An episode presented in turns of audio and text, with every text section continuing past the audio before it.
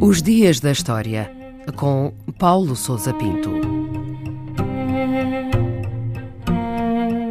27 de setembro de 1822, o dia em que foi anunciada a decifração da chamada Pedra de Roseta, em Paris. Foi nesse dia que o filólogo e orientalista francês Jean-François Champollion anunciou, na Academia de Inscrições e Belas Letras em Paris, ter resolvido um enigma que há muito intrigava os estudiosos da civilização egípcia.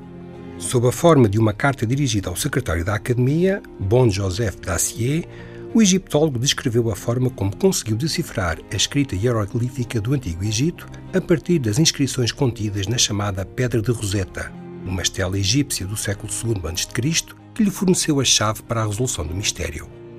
No essencial, a Pedra de Roseta contém três excertos de texto em três escritas distintas. No topo, hieroglifos do Antigo Egito.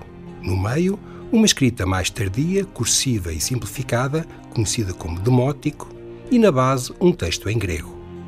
Champollion entendeu que se tratava de três versões do mesmo texto e conseguiu compreender, a partir do grego, as correspondências e ligações entre elas, abrindo o caminho para a completa decifração da escrita hieroglífica.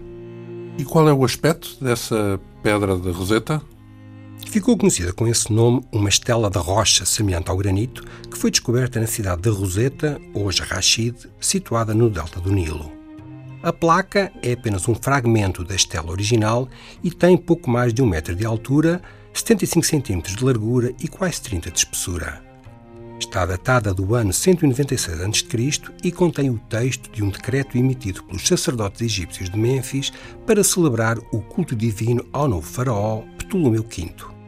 Uma vez que se tratava de um objeto religioso, a sua origem foi provavelmente um templo no interior e não a cidade de Roseta onde foi encontrada. A sua descoberta ocorreu em 1799 por soldados franceses ao serviço de Napoleão no decorrer da sua campanha no Egito. Imediatamente assinalada e registada pela equipa de estudiosos que acompanhavam o exército francês, a pedra foi transportada para o Cairo e veio a integrar o espólio levado para a França após o fim da campanha. Em 1802, o navio que a transportava foi apresado pelos ingleses e a pedra passou para o Museu Britânico, em Londres, onde se encontra atualmente. E o que é que explica o desconhecimento da escrita do Antigo Egito antes desta descoberta da Pedra da Roseta? A escrita do Antigo Egito, geralmente chamada de hieroglífica, era um sistema complexo que combinava símbolos, sílabas e elementos de um alfabeto e que se modificou ao longo dos séculos. A escrita foi simplificada ao longo dos tempos e conheceu diversas variantes, como o hierático, utilizado pelos sacerdotes, e o demótico, de uso comum. Estas derivações dificultaram naturalmente as tentativas de descodificação que se tornaram num verdadeiro puzzle. A principal razão ficou a dever-se ao vazio completo que existiu entre a Antiguidade e a Idade Moderna quando se tentou decifrá-la. A escrita egípcia deixou de ser usada no século IV, sobretudo após o encerramento de todos os templos não cristãos decretado pelo imperador Teodósio em 391 e o seu conhecimento ficou perdido durante séculos.